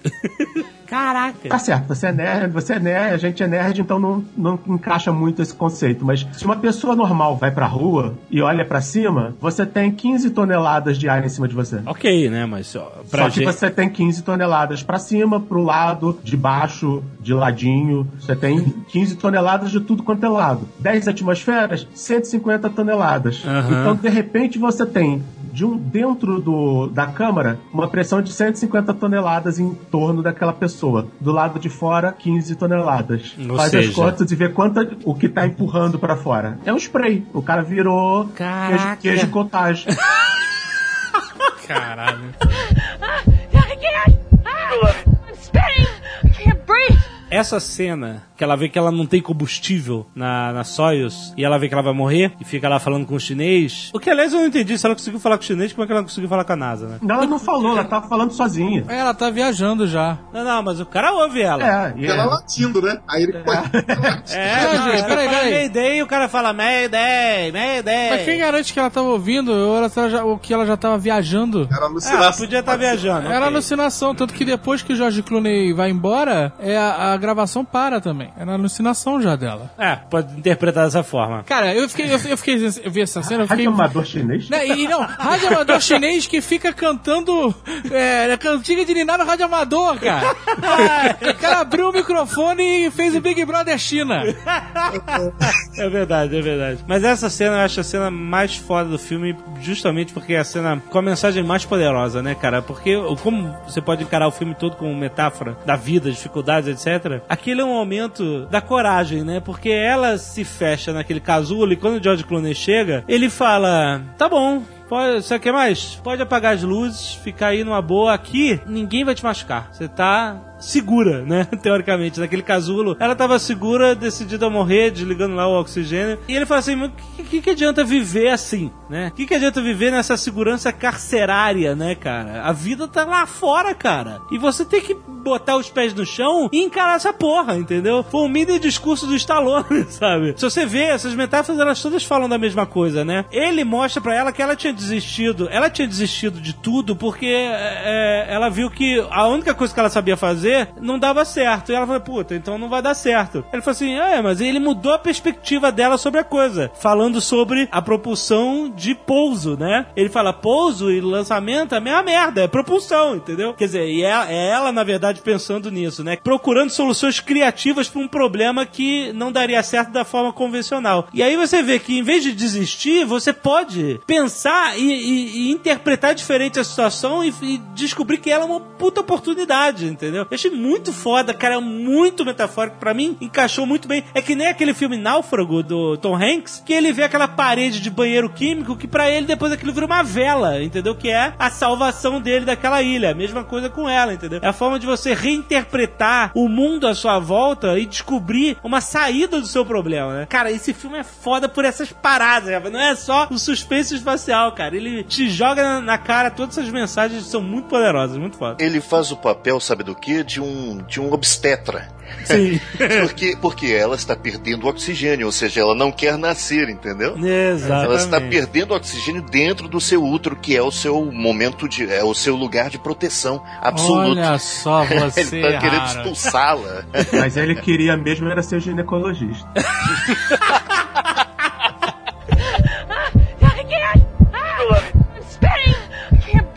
O George Clooney nessa cena, ele é muito engraçado, né? Muito divertido. Ele parece o, o Senhor América, né? Porque É, ele exato. é canastrão, ele... Você já encontrou a vodka? Entende?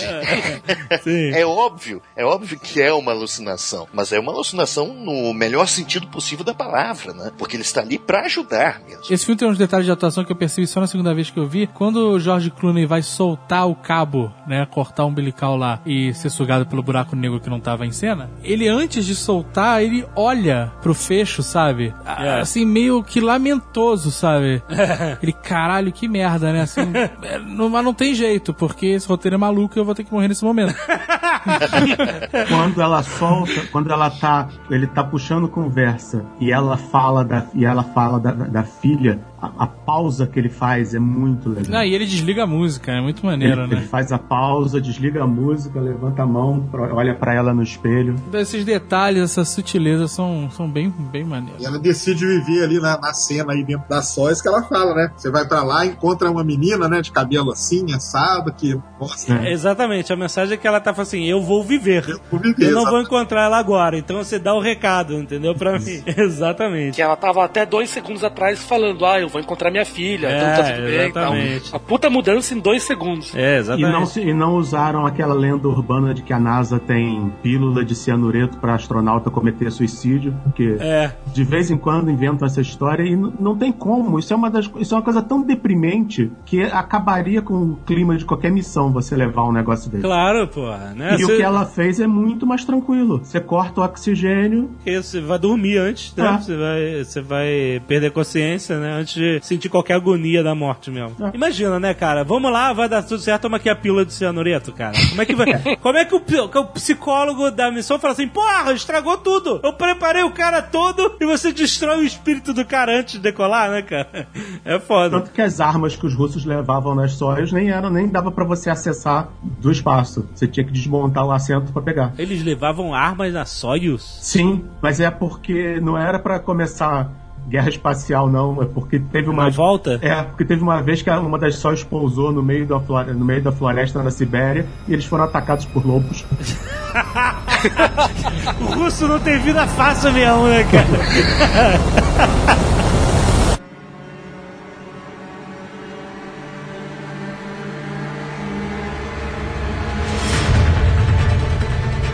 Aí você tem a última investida dela pra realmente sobreviver. Ela tá decidida, vou sobreviver e tem que ir pra estação chinesa fictícia, né? Ah, antes disso, você, você tá, pux- tá pulando um incêndio. Ah, é? É o maior terror pra qualquer astronauta, muito pior do que essa coisa de destroços espaciais, que estatisticamente é raro. É você ter um incêndio dentro de uma, de uma estação espacial que tem uma concentração de oxigênio alta e gravidade zero. Então o fogo funciona de uma forma completamente diferente. Exato. Não só o oxigênio, como a quantidade de merda pendurada em tudo que é canto pra pegar fogo, né, cara? Sim. Que aquela porra parece que é feita de papel machê. né? Tem um vídeo muito legal na, no YouTube que uma astronauta faz um tour completo da estação. São mais de 20 minutos, ela vai em todos os compartimentos. Parece um, um alojamento universitário, né? E ela, nessa cena do incêndio, ela descobre, aprende um dos conceitos básicos da física de ação e reação, que prova que ela não é uma astronauta treinada de verdade, ela era só uma especialista treinada, que é quando ela pega o extintor de incêndio e se estabaca na parede quando aciona o extintor. É, mas ela tá nervosa, coitada. É, Essas coisas que eu acho que prova a completa situação que a NASA tava ali fudida na época. Os caras estavam quase sem oxigênio pra ela poder ficar no espaço, não deram um treinamento bom pra ela. É o mesmo, né? A NASA tá na merda no filme, cara. Obama fechou tudo, todas as torneiras. Ó, vocês vão levar esse tubinho de oxigênio, se vira, negão. É, na verdade, a falha de comunicação não foi a nuvem elemental espacial. Foi que o Obama cortou, né? O orçamento da NASA. Exatamente. Eles, eles estavam sem crédito. Ah, mas tem uma coisa que me intriga. É, dá pra explicar pra um diretor de cinema como que o fogo se comporta? Porque ninguém viu isso. Ou pelo menos quem viu apagou logo. Ou se não apagou logo, morreu e não pode testemunhar agora. Tá, é só o diretor entrar no YouTube e pegar e ver os vídeos das experiências que eles fizeram. as experiências do- dos astronautas. Os astronautas da ISS fazem várias experiências. Vamos fazer uma experiência. Tu tacar fogo nessa porra pra ver o que É, acontece. controlado, Mais ou menos assim? Controlado. que de forma controlada. Eles têm uma câmerazinha lá que eles ficam tacando fogo para justamente o que o Cardoso falou. o- a maneira com que o fogo se comporta lá é uma maneira que a gente não conhece. Então, uma das maiores experiências que tem na ISS é essa, entender o, o comportamento, né? O comportamento do fogo na microgravidade ali no caso. Exato, porque se acontecer um, eles têm que estar preparados pra saber o que fazer, né? Exatamente. É, mas ela fez o que, o que tem que ser feito: fugir desesperadamente. Aliás, esses caras vivem com um protocolo de fuga imediata, né? Eles sabem, né, fazer isso, né? Então faz sentido ela ter chegado lá e não tem mais ninguém, porque os caras mandaram todo mundo descer e os caras entraram numa Soyuz e, e foram embora, né? Se, se os caras sabem fazer isso, né? Cara, se eles não souberem.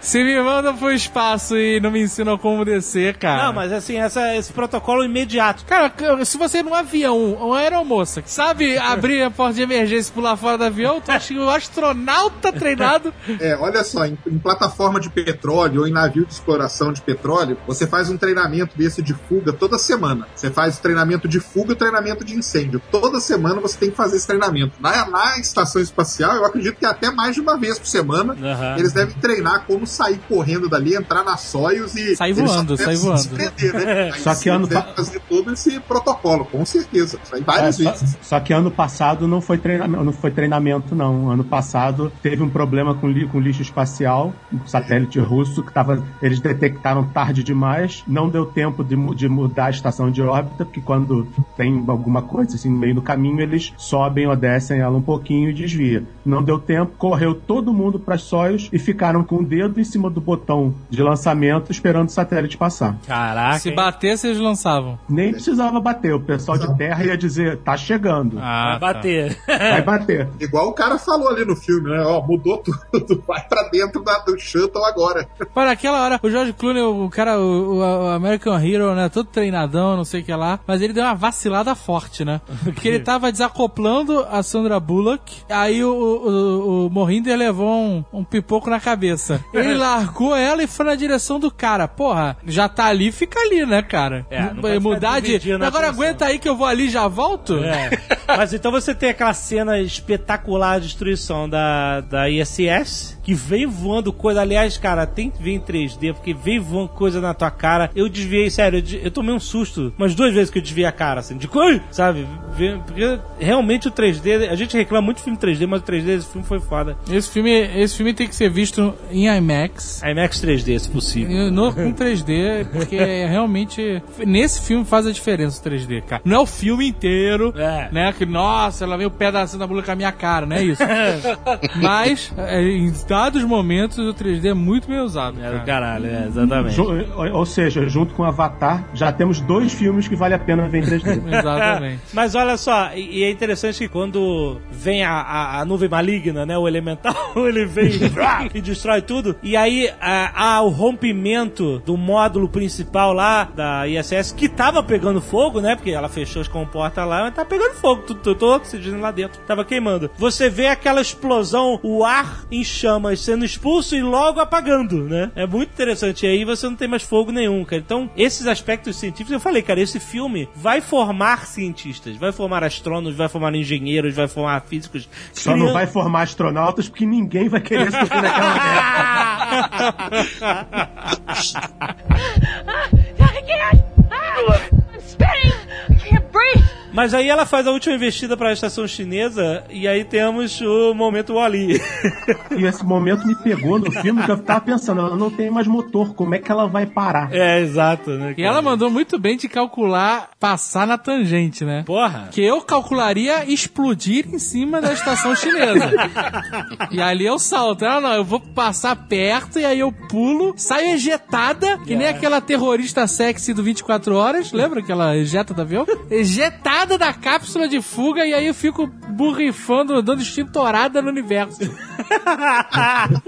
exatamente, exatamente. É o- acho que é o único MacGuffin do filme, que é quando ela pega, ela tá correndo pra sóios e leva junto o extintor. É, eu não entendi porque ela levou junto o extintor. Não, mas ela tava- E não fiz associação. Quando ela tava indo pra Soyuz? É, ela tava, ela tava escapando, usou o extintor pra apagar o fogo. Ela puxou o extintor, tava ficando preso ali, ela jogou É, o extintor tava eh, impedindo ela de abrir a. de fechar a tampa, né? A escotilha. Aí ela puxou pra dentro, assim. É. Achei natural, não foi. Ah, não, ela trouxe o extintor de propósito, né? É. Ela tava ali, atrapalhou. Eu puxo ou empurro. Pu- Puxou, nesse caso, puxou, sabe? É, cai naquele, na- naquele efeito de filme que é nossa que sorte, mas não, realmente não chega a comprometer. E, e o fato de todas as roupas espaciais serem em tamanho único? dá num russo e dá na Sandra Bullock. Isso com uma precisão animal, né? Não, o problema do tamanho nem é tanto. Eles têm, acho que eles têm três tamanhos só. Mas o problema é ela conseguir entrar numa roupa espacial sozinha. sozinha. Isso sim. Ah, isso que eu ia falar. Porque é Dentro do negócio, módulo, né, cara? Entrar e sair, né? Ela com uma facilidade terrível, que é né? um negócio, é um negócio bem complexo e demorado, né? Você colocar uma roupa, colocar e tirar uma roupa espacial. Aquele striptease espacial que ela fez ali foi rápido, né? Tirou o capacete, as luvinhas, já saiu voando e já tava, já tava de É, shortinho. eu acho que é bem mais demorado e, e complicado do que aquilo. Não, porque teoricamente tem uma porrada de sensores de telemetria, essas porras, né? As fraldas. As fraldas, é bem lembrado, é que o cara ficou 8 horas lá fora e não. Ser astronauta é uma merda, né, cara? não, não, você vai número 2 antes de sair, né? número 1, um, ok. Mas número 2 você não pode deixar na fralda de trás. caraca, esse é o Jovem Nerd. Número 1, um, ok. Ok.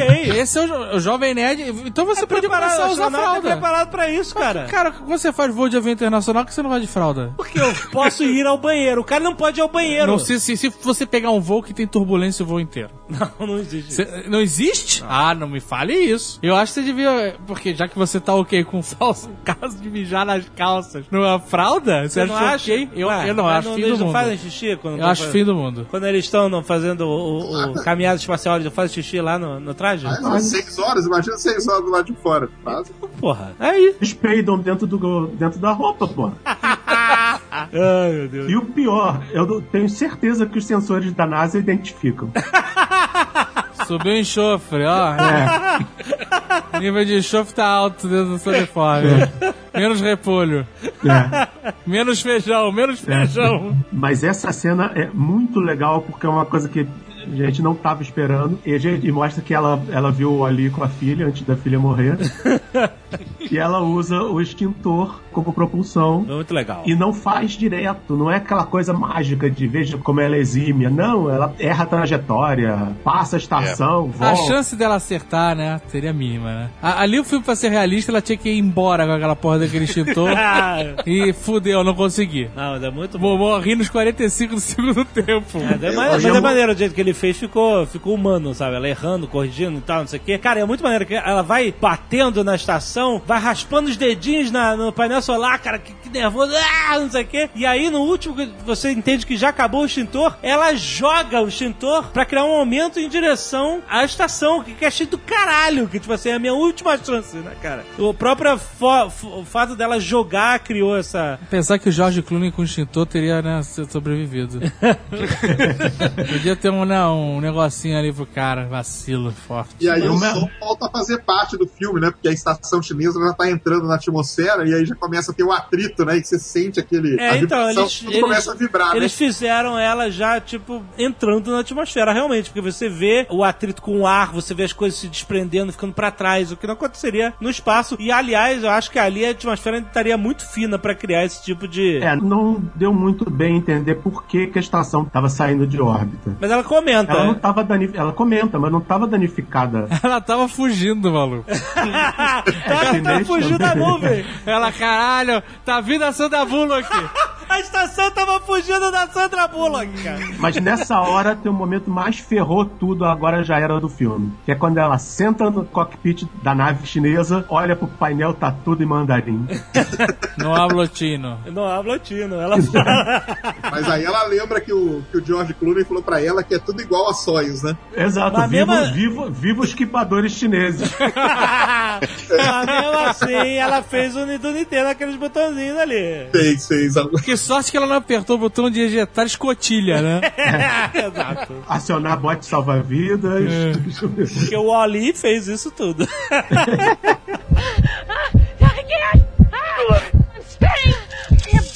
Quando eu assisti esse filme, quando eu acabei de assistir esse filme, a impressão que eu tive foi uma só. Nossa, há quanto tempo esse filme era necessário de existir? Aham. Não sei se vocês tiveram essa sensação também. Tudo bem, ele pode cometer alguns pecados científicos, tudo bem, mas como obra cinematográfica, puxa, com aquelas rotações de câmera malucas, Sim. esse é o ambiente perfeito para você enlouquecer, mas enlouquecer no bom sentido, né? Claro, com essa câmera fantástica. Puxa, esse ambiente tão hostil pro ser humano é, foi muito bem construído no filme, sabe? A, a, a dificuldade no espaço é uma coisa que nós devíamos no cinema. Mostrar como ele pode ser hostil, como pode ser perigoso. Esse eu acho que é o primeiro filme que realmente colocou isso como debate, como debate não, mas como ponto importante pra trama. Desde 2001 que eu não via um filme de espaço feito para um público com mais de 16 anos. não, mas é sério, eu adoro todos os filmes de espaço, mas Todos? Até o do Bruce Willis? tem a Liv Tyler, né? Mas ela não tá no espaço, ela não tá no Os espaço. filmes são, os filmes têm, são aventuras, são, são shopping centers é, visuais que nem, que nem Avatar, mas é sempre a tecnologia pela tecnologia. O, o foco é a tecnologia. E a boa ficção científica, e aí eu não vou nem entrar no mérito de se gravidade é ficção científica ou não, porque não importa, mas a boa ficção científica não é sobre ci- ciência e não é sobre tecnologia, é sobre pessoas. Isso, com E, e Gravidade é um filme sobre pessoas que poderia ser feito numa sala fechada. Sim. É um filme que se você pegar essa ideia, pegar esse roteiro e colocar numa na ponte de, de comando de uma nave, tudo fechado, você só vendo coisas em telas pequenas, você conseguiria passar também boa parte dessa carga dramática. E eles conseguiram faz, passar essa carga com um visual digno de qualquer bom filme espacial, sem cair no, no, no erro de virar show de efeitos. E aliás, sendo um show de efeitos, né? Exato. que vaga Oscar de Mas é efeitos. maneiro porque só o- a, a computação gráfica nesse filme, os efeitos especiais, eles são usados em prol da história, não, não para se destacar. Sim. Eles estão ali o tempo inteiro, né? Eu, tenho- eu, inclusive, tô muito curioso pra ver o making off desse filme, né? Pra ver como eles fizeram takes tão grandes em gravidade zero, né? Eu sei que não é gravidade zero, mas. né? Micro, micro, Todas as cenas flutuando, deles flutuando são, são CGI que eles in- inseriram o rosto dos atores. Ah, é? Ah, então, mas eles não fizeram no avião, da, na- naquele avião que mergulha? Não. Que Apolo 3 eles filmaram, né? No, no avião. Mas ele mergulha o quê? Por poucos segundos, né? Então, realmente. É, 30 e- segundos, 30, Tem 40. takes longos, né? É, E é tudo muito bem feito, cara. Você, você não percebe. Tinha momentos que eu ficava, caralho, como eles filmaram isso no espaço? Sabe? Porque, porque é muito impressionante, sabe? Assim, é tão bem feito que você. A sua mente desliga que, É é, que foi feito tudo no computador, É. que foi feito tudo no fundo, fundo verde, né? É real. Você parece que foi filmado no espaço, cara. Assim, é o nível de detalhes e o nível de, de cuidado pra que aquilo não virasse, ó, um só no nosso super efeito especial, sabe? Exato. Ele tá ali e você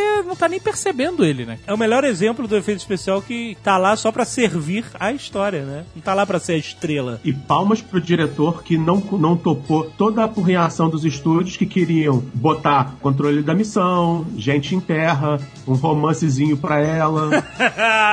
Com certeza. queriam que ela tivesse um romance com o Clooney também. Cara, as histórias que do, de- do que tentaram transformar esse filme e o diretor não deixou são assustadoras. O controle de terra ia ser maneiro se tivesse o Billy Bob Thornton lá embaixo, né? Ah, mas... Não tinha, mas tinha o Ed Harris. O Ed Harris, ele é a voz do controle. Ah, é? É, ele Ah, é. que maneiro. Ele, então, pelo menos estava lá. Alguém falou, tem que ter o Ed Harris no controle. lá, preocupado, de cabelo raspado. Aí eu falei assim, não, vamos botar só a voz dele. Foi muito maneiro não ter a terra, né? Justamente pra você sentir a claustrofobia, entre aspas. O abandono, né? O Você abandono, né? De estar ali sozinho, né? Sem ninguém. Quando a Terra é mostrada, ela é paradisíaca. Sim. Ela- Ela tá nova em folha, né? Ela não é, não é a velha Terra. É, porque a- cheia de poluição. Tá... É, e é engraçado porque a merda tá acontecendo pra ela, né? E no planeta, foda-se. É, tá tudo Não, o problema é dela, que se foda, O né? planeta não existe até ela pousar. Exato, pô. É esse frescor que o final do filme mostra. né? Você não vê cidades. Tem um momento que ela tá dentro da Soyuz putaça porque não tem combustível e tudo mais. E tá rolando uma puta aurora boreal ao fundo e ela nem aí, né, É, cara? já não tá nem aí mais. É. Mas é, não, não, mas olha só, na- vocês falam que na Terra tá tudo ótimo, não tá não, porque o George Clooney fala que todo mundo ficou sem Facebook quando começou a explodir o satélite. Então tá um mimimi absurdo na Terra. Não, não tá mimimi porque não tem pra onde as pessoas reclamarem. É verdade. A produtividade nas empresas aumentou em 45%. Agora, vocês imaginam que fantástico se no final, alguém tem que editar isso, se no final, quando ela levanta e tá olhando pra frente, corta, aí vem dois macacos a cavalo com rifles na mão. Seria espetacular. Ah, tem vários finais, mano. né? Joga Ela, uma rede nela. ou ela podia, ou ela podia falar seus maníacos, né? I can't. I'm spinning. Breathe. Eu acho que esse final, obviamente, você, quando ela decide viver, você percebe que você não vai ter aquele final trágico, né? Que vai ser um final vitorioso. Aliás, essa era a mensagem. Porque não é filme japonês. Se fosse- Ainda bem. Ia ser, ia ser muito chocante se ela morresse antes de chegar na Terra, cara. Ia ser, ia ser muito chocante. Ia ser Aí, aí ia virar o filme, do- o filme do Yamato. Do jeito que eles estavam construindo a metáfora dela, é óbvio que ela não morreria, né? É, Sim, sim. é, dá pra Não tem por que construir tudo isso. Eu fico na dúvida se esse filme fala de renascimento ou de reencarnação. O que vocês acham? sério, tô falando sério. Eu tô falando sério, cara. Eu tô falando sério. Porque tem toda uma parada de renascer, de estar num estado de torpor e aí voltar, entrar no útero. Mas isso acontece várias vezes durante a nossa vida, metaforicamente. Ah, mas eu tô falando diretamente pra quem acredita em reencarnação. Sim, Mas sabe o que me irrita? Me irrita no final do filme, quando ela tá debaixo d'água e aí ela tá tentando nadar e aí aparece um- um- uma perereca. Ela puxa uma perereca. Mas eu quero saber, assim, o que me irrita é o seguinte: por que, que as pessoas acham tão engraçado uma perereca debaixo d'água? Não, Não, porque. Toda a sessão que eu vi, alguém dá uma risada quando vê a porra do sapo, cara. Porque é a perereca da Sandra Bullock. Caralho, cara. Não, se vê todo dia isso. Mas isso é um nível de retardamento, cara. A pessoa não tá entendendo nada Ah, do é um filme. contraste. A pessoa que ri da, da perereca não, não entendeu nada do É um filme. cara. contraste. Desculpa. Mas olha só, antes da perereca da Sandra Bullock, você tem a reentrada, que é a reentrada que me pareceu assim a mais a parte mais chutada, ok? Vamos, ó, vamos acreditar no A entrada que é o nascimento, pra quem, né? que é o Não nascimento. Que é, uma- é um processo doloroso, duro. É. Mas assim, a estação entra girando, né, cara? A cápsula dela tá ali no meio daquelas estruturas todas girando e tal. E já queimando na reentrada, ela mesmo assim consegue separar tudo e, e corrigir o- a direção da trajetória dela pra que ela não torre, né? Pra botar o escudo virado pra baixo, etc. Direção e ângulo também, O porque ângulo, a é. estação pode ter entrado em qualquer ângulo ali. Vai saber que tava no ângulo de entrada. O ângulo que é o principal, na verdade, né? Não, mas veja bem, a nave já estava entrando na atmosfera quando ela embarcou. Sim, sim, já, já Não está. foi, não foi coisa dela, ela não fez nenhum controle ali. Ah, agora é que eu vou entrar na atmosfera. Ela já Não, não, então, entrando. é- era muito improvável que a estação tivesse entrando no ângulo de reentrada. Era mais provável que ela estivesse entrando no ângulo todo torto. Não, que é por isso que ela pegou fogo, né, cara? Não é Isso, por... tanto que ela não foi, porque ela pegou todo fogo, fogo né? Ela destruiu toda. Não, não, Caralho, né? E não foi proposital porque não faz sentido você programar uma reentrada controlada de uma estação espacial, que é um troço que vai Não, se não. desfazer de qualquer jeito. Exato. Exatamente, exatamente. Mas é, é por essa questão que seria muito difícil. Daí depois que ela se solta, ela continua no mesmo ângulo e vai bonitinho terminando a reentrada. Você pode ver que ela vai exatamente paralela a todos os outros destroços. Então, é essa, é essa questão que eu tô falando. E aí Entendeu? ela Não vai, é- ela vai paralelo e os destroços não caem todos em volta Ela dela. quem? Ela quem? A cápsula e os destroços da estação. Ah, tá. É, tanto que tem até um destroço que bate na cápsula lá, né? Exatamente, exatamente. Se ela tivesse usado os foguetes da, da, da cápsula e, rea- e realinhado a trajetória, até daria mais pra engolir. Tipo, ah, a gente tá tô entrando no ângulo errado, mas a cápsula tá reajustando para um ângulo menos inclinado. Só que não tem isso. Ela vai junto, ela não usa os foguetes principais Ela e, não faz comando nenhum, né? Ela e no meio, no meio da rotação, no meio, não, é depois que ela comanda, o resto é tudo automático. E aí ela sai girando, estabiliza um pouquinho e aí ela faz, separa. Nasceu no Forceps. Não, dá pra entender ali que foi tudo automático. O único botão que ela apertou foi pra separar lá o módulo do resto. E aí parece que o, que o, o resto, o módulo se alinhou É um petecão. automaticamente, entendeu? E tanto que ela fala assim, olha, e aliás, outra mensagem poderosa do filme, ela fala assim, olha, ou eu vou queimar em 10 minutos, ou eu vou sobreviver, e não importa, vai ser uma experiência incrível, né? E essa é a vida da gente, né? A gente não sabe quando é que a gente vai morrer, ou quando é que vai acabar, etc, mas a gente tem que fazer a vida uma experiência incrível, né? E ela vai ter dificuldades, tanto que quando ela cai no, no sã e salva, mesmo assim ela ainda corre o risco de morrer afogada, porque abre a porta, ejeta a porta e tá tudo fodido, ela vira, entra água e tal, e ela, pro caralho, ela sai sem ar e a roupa é pesada, deixa ela no fundo, ela tem que tirar a roupa, depois passar por um monte de algas e tal, e... De novo, né, cara?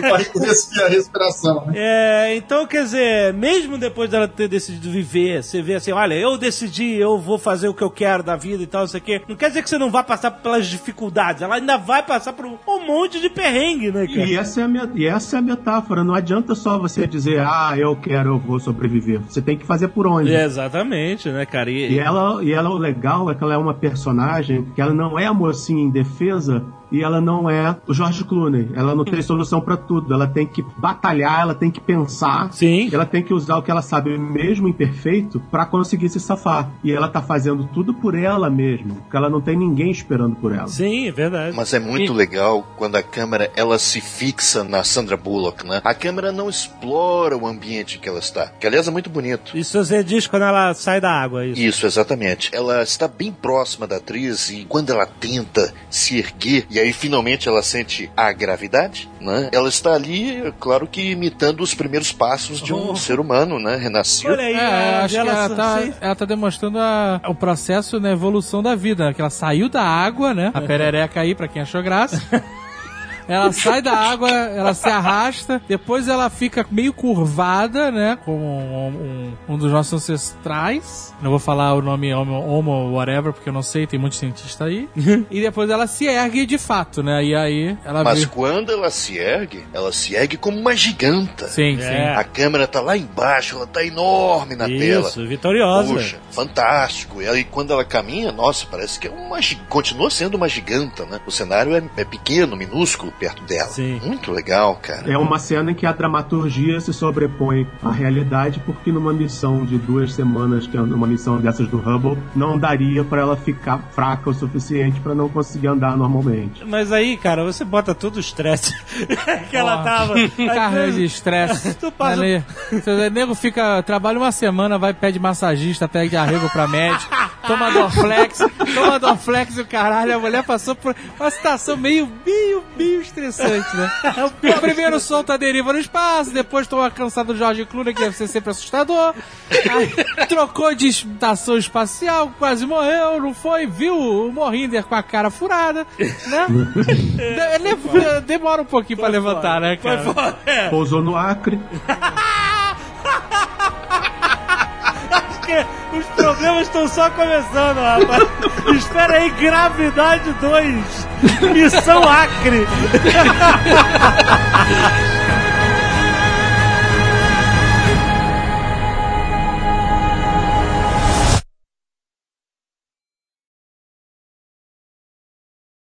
Este Nerdcast foi editado por Radiofobia, podcast e multimídia.